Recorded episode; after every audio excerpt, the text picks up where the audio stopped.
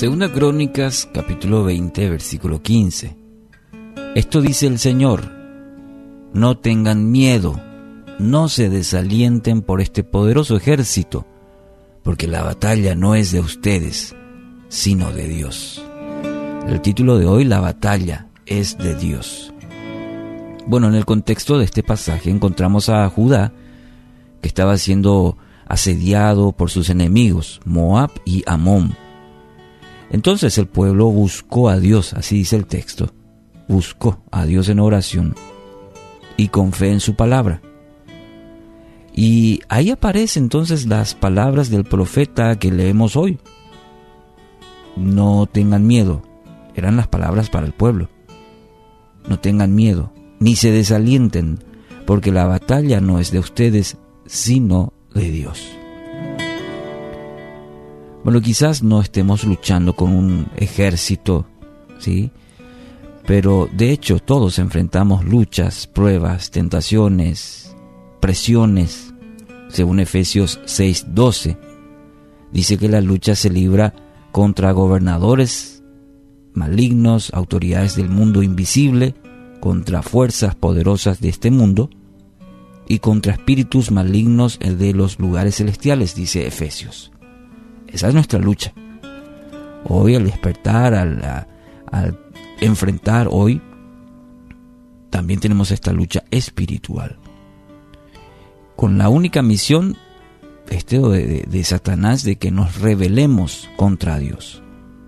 Anda como león rugiente, ¿sí? Constantemente. Y es ahí donde debemos recordar cada día que como creyentes tenemos el Espíritu de Dios en nosotros.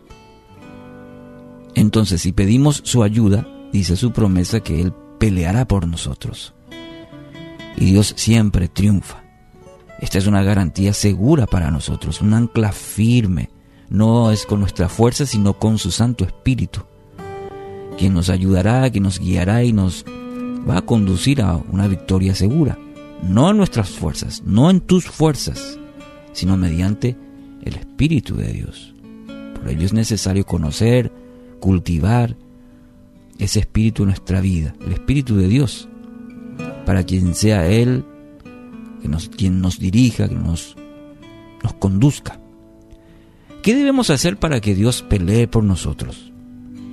¿Mm? Si hablamos de en la canción anterior hablábamos sobre quién nos rodea, quién pelea, pero ¿cómo hacer para que eh, justamente Dios haga eso por nosotros? En primer lugar, ¿sabe qué es lo que debemos o lo que tiene que hacer? Es rendir totalmente, rendirse totalmente, reconociendo que la lucha no es suya, sino es de Dios.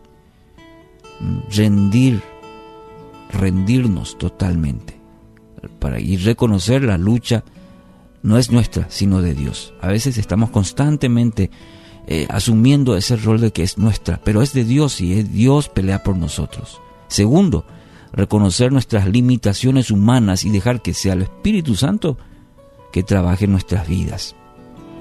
Esto es importante. Tenemos limitaciones como seres humanos, pero ahí es donde vamos a nuestro Creador, que a través de su Espíritu Santo nos ayuda, trabaja en nuestras vidas. Tercero, dejar de lado nuestros deseos egoístas para buscar los intereses de Dios. Esto es muy importante. Luchamos contra eso constantemente, el hecho de lo que yo quiero, lo que a mí me gusta. Esos son deseos egoístas. Y en vez de ello, buscar los intereses de Dios. ¿Qué Dios quiere hoy para tu día, por ejemplo? ¿Qué le interesa a Dios hoy para tu vida, en el día de hoy?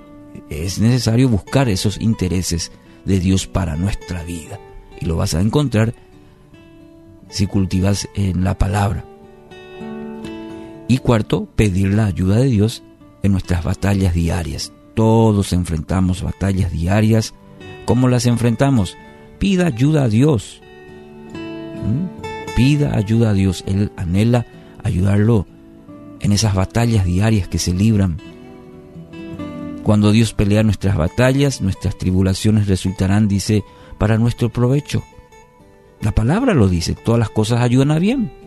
Se incluyen las tentaciones, las luchas, las peleas, Las tribulaciones, sí. La ventaja será nuestra, pero toda la gloria es de Dios, solamente de Dios, que nos ayuda. En la Biblia hay tantos ejemplos de este principio que estamos hablando hoy. Cuando quisieron hacerlo solo, como, qué sé yo, Saúl, por ejemplo, pensó que podía solo, y ahí está la historia. Pero gente que confió y se respaldó en Dios y dieron la gloria a Dios, bueno, lograron la conquista. Así también será en su vida. Hoy, ¿qué, cosas debe de dejar en manos de Dios? Entréguele tú a Dios, entréguele. Él peleará por usted. Recuerda este principio.